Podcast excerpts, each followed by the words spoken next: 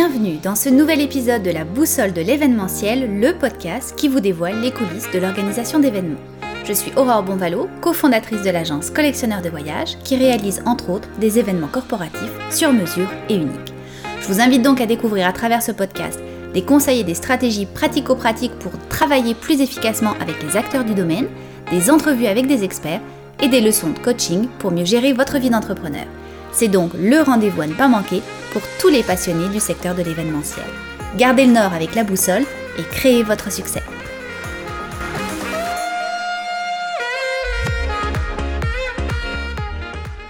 Aujourd'hui, je reçois Charles Valéran, consultant depuis 30 ans en radiodiffusion publique, en développement de politique culturelle et en coopération internationale. Bonjour, monsieur Valéran. Oui, bonjour. Alors, vous êtes très impliqué vis-à-vis du secteur des arts et des industries culturelles au Canada et au niveau international. Est-ce que vous pouvez nous raconter un petit peu votre parcours professionnel? Oui, alors moi, je suis euh, de la rive sud de Montréal. J'ai étudié, euh, pour ceux qui connaissent un peu ici au Québec, euh, au Cégep Édouard Montier, j'étais en théâtre et ensuite en cinéma à l'Université Concordia puis à l'UQAM. Et de ces expériences, j'ai retenu le rôle central de celui qu'on appelle le producteur. C'est euh, dans la chaîne de valeur la personne qui doit réunir à la fois les ressources créatives et les ressources financières commerciales pour faire en sorte que le projet arrive à se financer, mais aussi qu'il trouve une certaine rentabilité pour que tout le monde soit payé. Et c'est un rôle discret, c'est pas un rôle très visible. On voit rarement le nom des producteurs euh, au générique ou dans les médias, mais en fait c'est un rôle pivot. Euh, ça m'a amené à des études en administration des affaires et tout ça, euh, pour un concours de circonstances, m'a amené dans les politiques publiques gouvernement canadien, ce qui s'appelle aujourd'hui le ministère du patrimoine canadien. Autrefois, c'était le ministère des communications. J'ai fait pendant une dizaine d'années euh, des politiques en radiodiffusion, en politique internationale, J'étais à l'étranger, à l'ambassade du Canada à Paris, comme attaché culturel. Et donc, ça m'a donné une très bonne compréhension de comment on développe, à la fois pour les marchés euh, de langue française, de langue anglaise, dans le commerce euh, international, euh, les aspects technologiques, les aspects de contenu. J'ai donc pu avoir cette, cette vue d'ensemble. J'ai passé ensuite un autre dix ans euh, j'ai quitté, euh, encore là, concours de circonstances, pour aller sur le plancher des vaches. Donc, j'ai quitté les officines de ministériel pour rejoindre euh, TV5, Québec-Canada, qui à l'époque gérait l'ensemble des Amériques, gérait aussi la distribution et la promotion du service aux États-Unis en Amérique latine. et de TV5, où été quelques années, je suis passé à Radio-Canada. ensuite, donc, une dizaine d'années où j'ai vraiment touché un peu à tous les métiers. Euh, pour finir comme euh, adjoint du vice-président principal du service de langue française de télévision. Donc encore là, euh, une vue très large parce qu'en en radiodiffusion, comme dans nos métiers de culture, il y a des aspects de contenu, mais il y a aussi des aspects techniques. Hein. Savoir faire de la peinture, c'est aussi maîtriser le pinceau, maîtriser la gouache ou les huiles. Mais c'est la même chose dans tous ces métiers, qu'on soit éditeur, qu'on soit diffuseur ou en radio ou sur les nouveaux médias. Donc, une dizaine d'années et puis, euh, j'ai quitté pour rejoindre une organisation euh, gouvernementale en droit de l'homme, droit et démocratie. Euh, donc, j'ai eu un, passage aux enjeux de société civile, une organisation droit et démocratie qui travaille dans de nombreux pays en voie de développement pour accompagner l'équité des femmes, la promotion du droit des enfants, le développement de la démocratie et autres questions. Et euh, par la suite, euh, j'ai été euh, pendant presque six ans le directeur général d'une structure de la société civile qui fait la promotion de la diversité des expressions culturelles. Et suite à cela, ben, fort de mon expérience internationale des médias et des politiques, je suis maintenant euh, expert, expert à l'UNESCO, expert à, l'Organisation internationale de la francophonie et auprès de, d'associations et de groupes ici que j'accompagne. Et puis j'ai, euh, à travers tout ça, euh, lancé un bulletin d'information Culture à l'ère numérique, c'est une veille de l'actualité nationale et internationale pour bien comprendre les enjeux de cette transformation fondamentale de tout ce qui touche nos sociétés, Nos habitudes de consommation, d'accès à la culture, de création, euh, de mise en marché, de financement, le rôle euh, des grandes plateformes Alors là aussi, euh, j'aide euh, mes lecteurs, euh, c'est par abonnement, mais dans une quinzaine de pays, 400 lecteurs en anglais et en français qui essaient de comprendre ces enjeux pour tous les secteurs des arts et de la culture. Donc, c'est aussi bien les arts visuels que les arts médiatiques. Et ça me permet encore là de renforcer mon rôle d'expert, hein, d'avoir une vue et une emprise sur la transformation rapide de nos, industries. C'est à ce titre-là que l'UNESCO a fait appel à mes services, m'a demandé comme expert pour y voir un peu plus clair à l'époque euh, où la, la, COVID et le confinement commençaient. Euh, L'UNESCO voulait lancer une, euh, une plateforme d'échange. Euh, ils ont appelé ça Resiliar, Resiliart. Donc, organiser un débat entre d'abord ministre de la Culture, entre ensuite euh, grande agence intergouvernementale, l'OCDE, l'UNESCO, le PNUD et, la francophonie et d'autres. Et euh, maintenant, ben, ce, ce, ce, mouvement de débat, il s'est étendu à un grand nombre de pays sur toutes sortes de sujets. Les artistes, les créateurs, les industries culturelles se réunissent, font débat et trouvent et cherchent des solutions euh, pour passer à travers cette crise qui frappe durement. Alors, euh, moi, j'ai contribué en, en, aidant à monter euh, un site de référence. Sur le site de l'UNESCO, on trouve aujourd'hui des ressources en ligne qui nous donnent une bonne idée de ces mesures, de ces politiques qui ont été adoptées, du coût de ces politiques, des enjeux liés à ça. Et euh, par la suite, c'est devenu une publication euh, de référence, un guide de politique pour aider euh, le secteur culturel plus résilient pendant cette crise et aux sorties de la crise. Je pense que c'est ça aussi qu'il faut retenir, c'est que l'UNESCO veut accompagner les États, le secteur et déjà planifier l'après-crise et retenir de cette crise ce qui pour être en fait euh, des enseignements utiles ou des expériences qui rendent euh, le milieu plus solide, plus fort et qui, qui trouve finalement son public et qui trouve là-dedans les modèles d'affaires qui vont permettre de, de continuer à, à, se développer, à prospérer. Voilà mon parcours. Tout à fait. Vous avez un beau parcours enrichissant et captivant. Alors justement, vous l'avez mentionné, donc l'année dernière, vous avez rédigé un guide pratique qui s'appelle Culture en crise, guide de politique pour un secteur créatif résilient. Euh, ouais. Il un peu plus d'une cinquantaine de pages, on peut le trouver sur Internet. Je l'ai lu, il est hyper intéressant. Ouais, parce que je voudrais tout d'abord souligner, avant qu'on entre dans les pays, euh, pour, pour les gens qui nous écoutent et qui sont intéressés par la publication. Comme vous l'avez souligné, c'est un guide pratique. Parfois, quand on travaille dans le cadre des conventions internationales, on travaille à partir euh, des, euh, des, directives de la convention, du texte de la convention, qui fixe en quelque sorte ses objectifs, qui est prescriptif, c'est un engagement des États.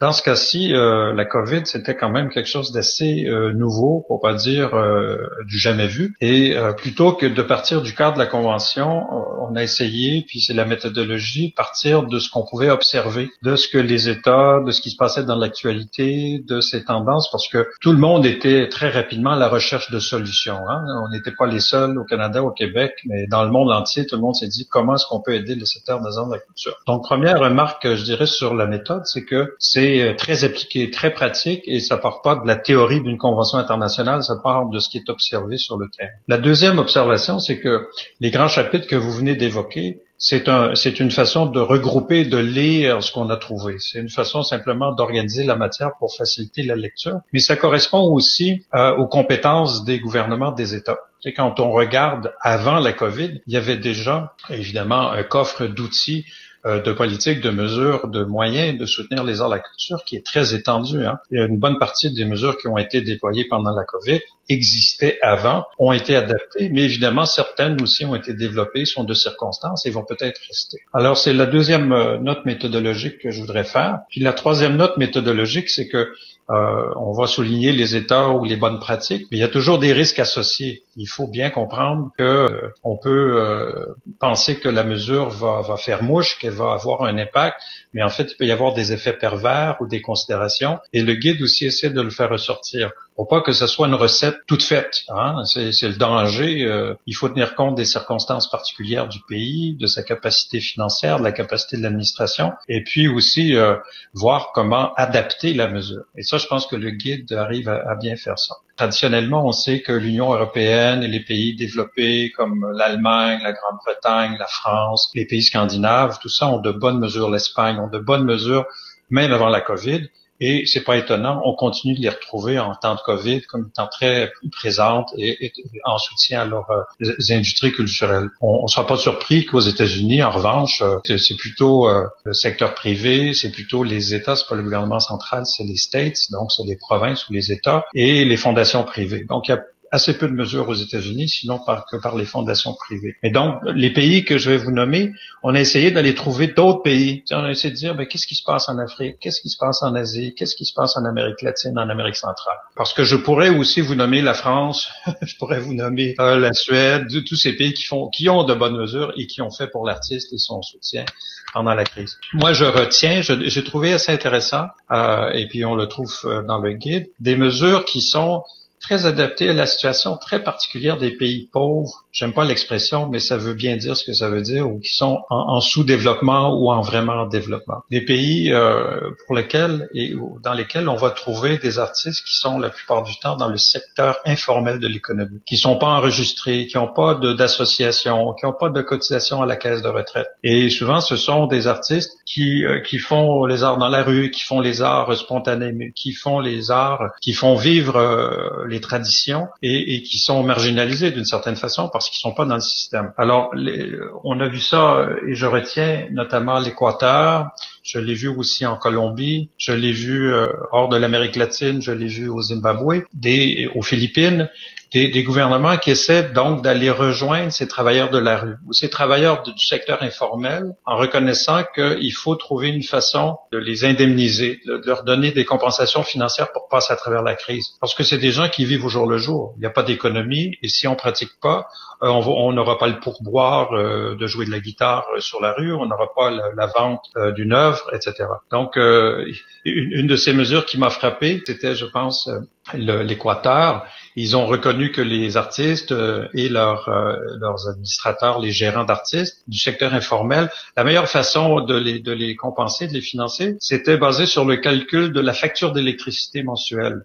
On avait déterminé que ceux qui étaient des grands consommateurs avaient les moyens financiers d'avoir des électroménagers, d'avoir les lumières allumées, de regarder la télé toute la journée, et ceux dont la facture d'électricité était en dessous d'un certain seuil étaient en fait les plus pauvres de la société et c'est comme ça qu'on a attribué l'aide euh, sociale, l'aide de, dernier recours. Donc, je trouve que c'est une situation qui est très adaptée à un contexte qui, pour nous, peut être difficile à comprendre, mais qui euh, répond à une vraie réalité, un vrai besoin. Euh, on trouve ensuite des, des, mesures ou des pays, et là aussi, c'est dans, dans le guide, la Bulgarie. vous savez, il y a des pays d'Europe de l'Est, d'Europe centrale qui sont en transition. On, on pense que c'est réglé cette question du communisme, et en fait, on part d'une situation où tout le monde était salarié, tout le monde était employé de l'État, tout le monde avait un logement, et puis soudainement, on, doit euh, s'inventer dans le secteur privé associatif et trouver d'autres formules. Alors, euh, la Bulgarie a reconnu qu'en fait, il y avait euh, cette transition toujours en cours et qu'une partie de ces artistes qui avaient été salariés il n'y a pas si longtemps devaient être accompagnés et que les salariés de l'État aussi, il y en a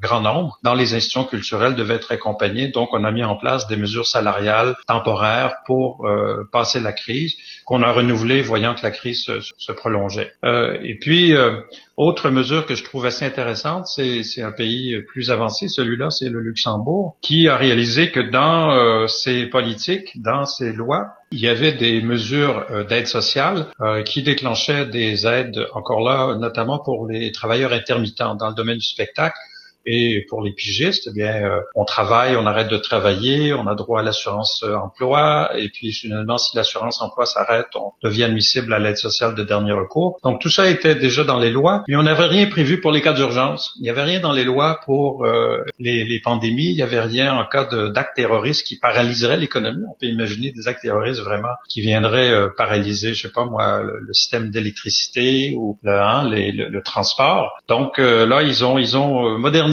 la loi pour prévoir ces cas de figure pour que ce soit donc légitime que le gouvernement puisse décaisser des aides d'urgence spéciales destinées aux artistes et aux créateurs. Donc, je retiens ces trois, euh, ces trois exemples très rapides, mais il y en a, comme je vous dis, il y en a en France, il y en a au Canada, il y en a d'autres qui sont plus euh, conventionnels. Récemment, je pense euh, à la ville de San Francisco, la ville de San Francisco qui est très marquée par son, la présence et la résidence d'artistes sur son territoire. C'est un peu une marque de commerce. Ben, eux, le maire a décidé de octroyer une aide encore là salariale de base, offrir un salaire universel de base aux artistes sur le territoire de San Francisco, euh, parce que ce serait une catastrophe et ce serait une perte réelle pour l'identité de la ville, sa richesse et son attraction que de perdre ces artistes qui auraient acquitté ou qui auraient acquitté la pratique artistique pour se convertir à un autre domaine professionnel pendant la crise, s'il n'y avait pas eu les arts, la culture, si on ne pouvait pas se divertir, si on ne pouvait pas écouter de la musique, regarder de films, lire des livres, on aurait été vraiment tous très déprimés. On aurait eu euh, hein, une perte d'identité, de sens vraiment très, très mhm. profond. Donc, euh, au même moment où les artistes sont parmi les plus fragilisés, ils sont de première nécessité. Puis, je pense que dans ce cas-ci, le gouvernement a accéléré, dans le cas de la Grande-Bretagne, a accéléré une exemption de TVA qui était déjà programmée au budget sur les livres. Et on a dit, ben, allons-y tout de suite, attendons pas six mois plus tard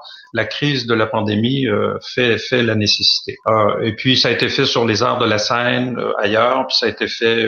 des fois, il s'agit parfois d'harmoniser aussi. Dans le cas, je, je pense que de la Grande-Bretagne, il y avait déjà une exemption sur le livre physique, mais on n'avait pas exempté le livre numérique. Donc, on a simplement adapté la fiscalité pour que ce soit à travers l'ensemble de l'activité de l'édition et, et pas uniquement sur le livre physique. Pour ce qui concerne les aides aux médias, même chose, on s'est rendu compte que avec la crise euh, de la pandémie, c'était euh, l'effondrement de, de l'activité publicitaire. Évidemment que les entreprises, quand elles sont en difficulté financière, une des premières choses qu'on va réduire, c'est les dépenses non essentielles. Parmi les dépenses non essentielles, ben, la communication, la publicité, euh, hein, les relations publiques.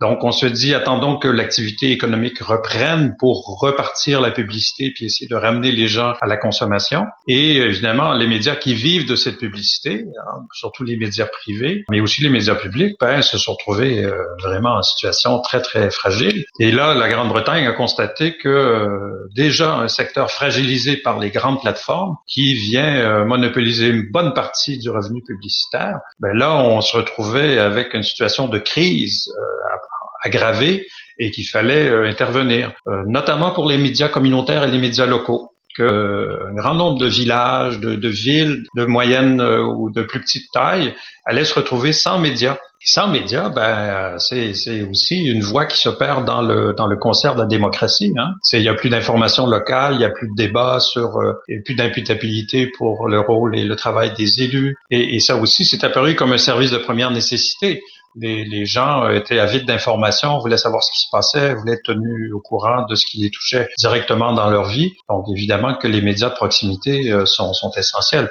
C'est ce que la Grande-Bretagne a reconnu, c'est ce que la France aussi a reconnu, et des aides aux médias euh, communautaires.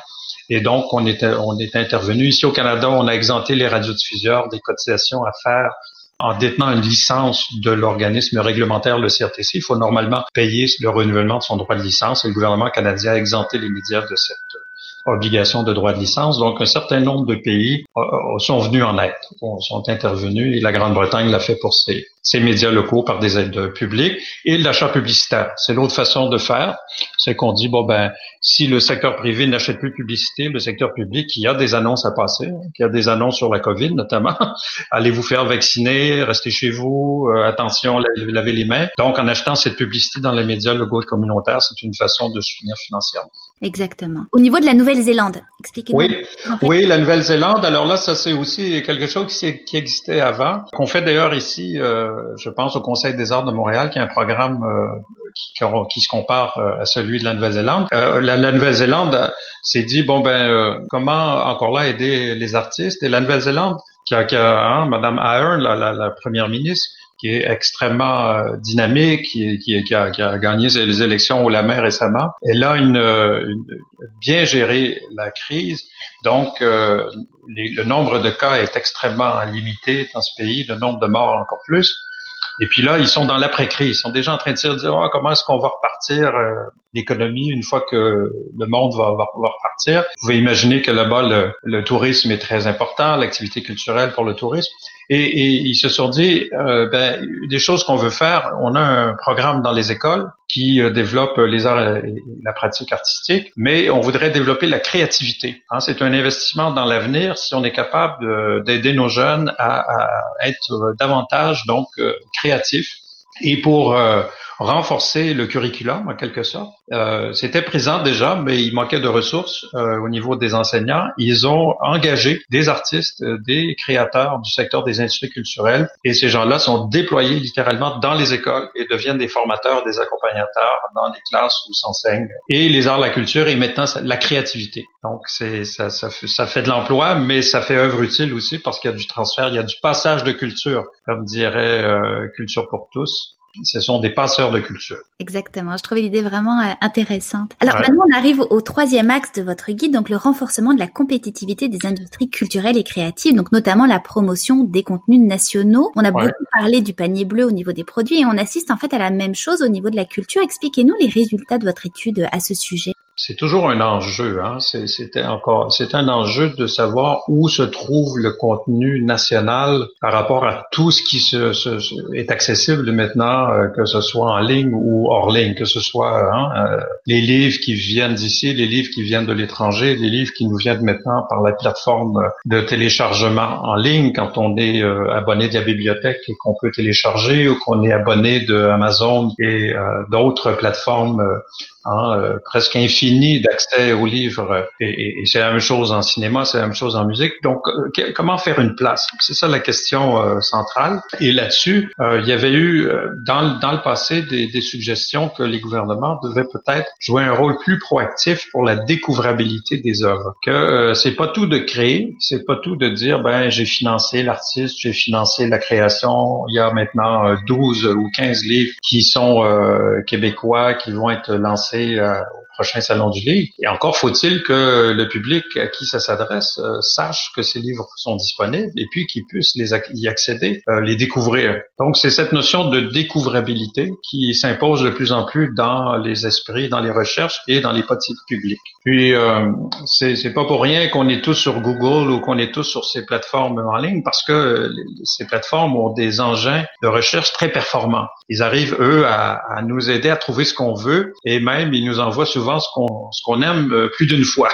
Ils finissent par en fait euh, tenter de répondre à nos à nos goûts et parfois ça occulte l'existence d'autres euh, publications, d'autres produits, d'autres contenus qui pourraient nous intéresser, mais parce que l'algorithme a vu qu'on était intéressé par ça, il va nous envoyer toujours la même chose. Et, et donc la crise Covid ben, est venue en quelque sorte précipiter, cristalliser ce débat parce que tout le monde s'est mis en ligne, puis tout le monde a commencé à consommer très largement. Netflix fait des affaires d'or, Disney fait des affaires d'or, et puis euh, et là, ben où est la place des contenus nationaux? C'est ça. D'où d'où cette cette proposition et ces expériences de, de, de création et de commande d'œuvres en ligne? Je pense que c'est une réponse à ça, mais c'est aussi euh, de, de, de voir quel est le rôle. C'est ça qui va être intéressant, de voir quel est le rôle des gouvernements et des administrations après la crise. Ce qui s'agit parce que là, en, créant ces plateformes, en, faisant la commande d'œuvre, on installe une certaine relation avec le public, on installe une certaine habitude. Euh, le secteur privé, les gens qui sont des entrepreneurs pourraient dire, ben, le gouvernement ne joue pas son rôle, il devrait nous financer, nous, puis laisser faire notre travail. C'est nous, les entrepreneurs, qui avons le savoir-faire, qui avons l'habitude de faire la promotion, de financer tout ça. Et puis, si le gouvernement que le fait avec des fonds publics, euh, il, peut, il peut nous sortir complètement du marché, il peut nous écraser parce qu'il a des moyens que nous n'avons absolument pas. Le gouvernement est venu à la rescousse,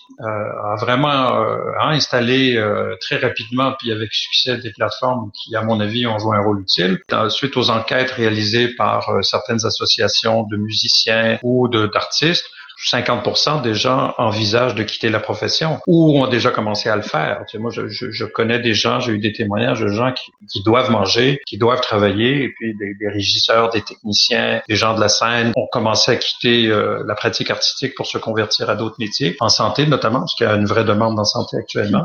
Bon ben, c'est ça, on va avoir perdu pas mal de monde en cours de route, mais euh, ceux qui seront là à la reprise, et là aujourd'hui, ceux qui préparent la reprise, eh ben, c'est aussi ça. Vous avez posé la question de, de, de la formation. C'est Singapour notamment qui a ses programmes de formation. Il y en a en Australie, il y en a en Irlande. C'est d'accompagner l'après et la préparation à l'après. Et ça passe notamment par euh, renforcement des compétences en gestion, gestion de crise, gestion financière, comment lever des fonds, approcher des, des donateurs euh, quand on est en, en situation comme celle-ci.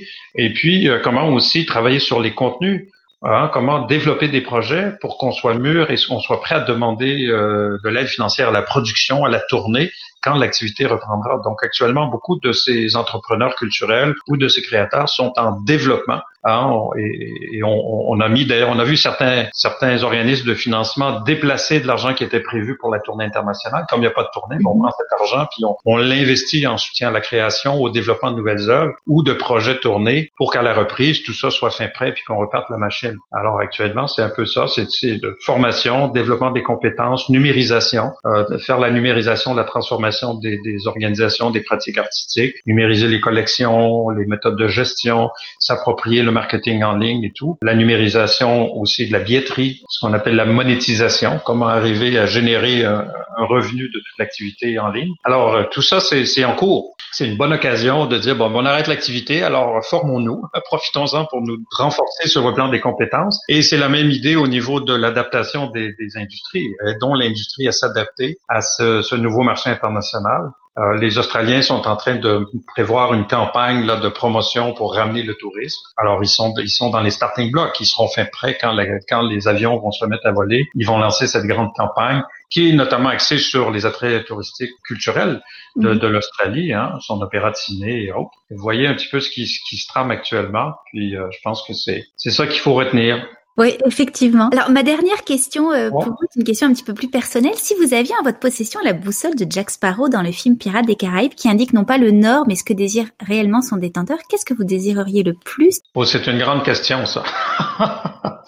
Je dirais que pour moi, le, sur le plan, sur le plan personnel d'abord, euh, je pense que je suis pas le seul. Il faut trouver un nouveau, euh, un nouvel ordre du monde qui euh, nous permet d'être en paix avec nous-mêmes la nuit hein, et le jour. Tu sais, il faut arriver à, bien sûr, il y a toute cette information qu'on voit dans l'actualité qui nous inquiète, la santé de nos proches, tout ça, mais aussi ces nouvelles pratiques on en a parlé, de, consommation, d'accès à la culture, des pratiques de travail et tout. On est sous pression. Moi, je pense que c'est bien de faire du Zoom et du euh, Meets euh, Teams, pardon, toute la journée, mais euh, ces réunions qui s'enfilent de façon interminable, pas le temps même d'aller aux toilettes ou de manger confortablement, c'est pas vivable à long terme. On peut le faire pendant la crise. Il va falloir qu'on se réorganise et qu'on adopte une culture de société. Hein. C'est la culture de société, c'est pernicieux, comme le code vestimentaire. C'est écrit nulle part, mais tout le monde sait qu'il y a des choses qu'on peut mettre le matin quand on part au travail, et des choses, c'est un petit peu pousser l'enveloppe.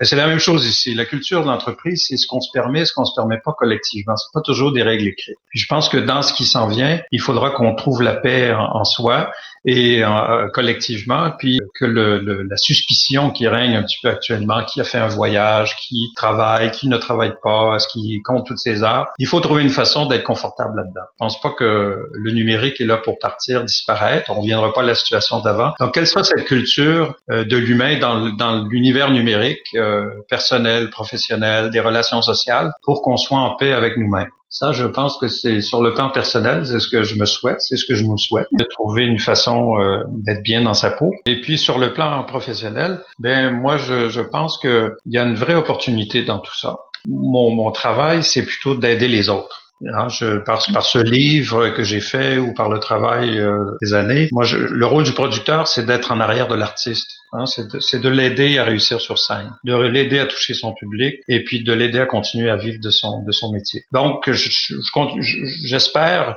à travers la crise, passer les aides d'urgence, qu'on va trouver encore là des opportunités, puis que moi, je vais pouvoir continuer à aider euh, les artistes, les créateurs, le milieu culturel à apporter les ressources qu'il faut. Euh, là, je me pose la question, et j'ai posé la question à l'UNESCO, est-ce que ce serait bien, est-ce qu'on devrait, après ce premier guide qui a été très réussi en passant, il a été très très bien reçu, il est en anglais, en français, en espagnol, et là il y a des traductions spontanées. On m'a dit ça en turc et en coréen. Les gens l'ont comme adopté ce guide et puis même vont le, diffuser. Donc c'est très bien. Et là je, je me dis, bon ben peut-être qu'après 30 ans de pratique, le temps est venu pour moi de, de commencer à restituer les enseignements et peut-être qu'après un premier guide, d'en faire un deuxième, un troisième, de faire une espèce de, de série que sais-je sur euh, la, culture. Alors que sais-je euh, du droit de l'artiste, euh, du statut de l'artiste, que sais-je du droit d'auteur, que sais-je de la chaîne de valeur, que sais-je, vous voyez, il y, a, énormément de sujets, que sais-je du numérique dans le domaine des arts et de la culture? Donc, c'est à faire, à mon avis, pour vulgariser puis aider tous ceux qui euh, souhaitent euh, encore là pratiquer professionnellement et, et, pour des raisons amateurs aussi, de ce beau domaine des arts et de la culture. Exactement. Bah, écoutez, j'espère que ce projet va, va, voir le jour parce que, euh, bon, je rappelle votre guide culture en crise, guide de politique pour un secteur créatif résilient. Il est extrêmement bien fait, il est très facile à lire. Vous arrivez à vulgariser des notions qui sont peut-être un peu plus complexes pour ceux qui ne sont pas intimement liés à la culture comme vous. Et je l'ai trouvé vraiment, vraiment fascinant et très bien fait. Et puis ce que j'ai beaucoup aimé, c'est que vous donnez vraiment un tour d'horizon de ce qui se passe à travers le monde dans des pays, comme vous l'avez dit, développés et beaucoup moins développés. Donc, euh, une belle lecture euh, à se procurer. Très bien. Ben, je vous remercie. C'est très gentil. Et puis, euh, j'encourage les auditeurs aussi à nous faire des commentaires. Hein. S'il y a des commentaires, des observations, c'est toujours des, des, des projets qu'on peut bonifier. On les on l'a fait un peu dans l'urgence. Vous imaginez que c'était plus mm-hmm. important de publier rapidement pendant qu'il était encore d'intervenir puis d'inspirer des gouvernements ou des autorités qui n'avaient pas encore pris les, les mesures. Mais euh, il y a toujours un risque à ça. C'est bien de publier rapidement, mais parfois on, peut passer un petit peu à côté. Euh, et, et, donc, euh, il y aura peut-être une réédition au lieu d'améliorer pour la prochaine. Oui. Alors en tout cas, euh, Charles Valéran, merci infiniment pour cette euh, entrevue captivante. On a beaucoup mieux compris, je pense, euh, l'univers de la culture. Hein. C'est un sujet évidemment très vaste. Hein. Je pense que vous avez piqué la curiosité de, beaucoup d'auditeurs et puis on se souhaite effectivement à tous que, que la culture demeure et, et, on, dans les prochaines années et on va, on va observer son, son changement pour le moins positif dans les prochaines années. Très bien, ben, je vous remercie. Merci beaucoup. Gardez le nord avec la boussole de l'événementiel en nous suivant sur les réseaux sociaux et en postant un commentaire constructif. On se retrouve très bientôt pour un prochain épisode.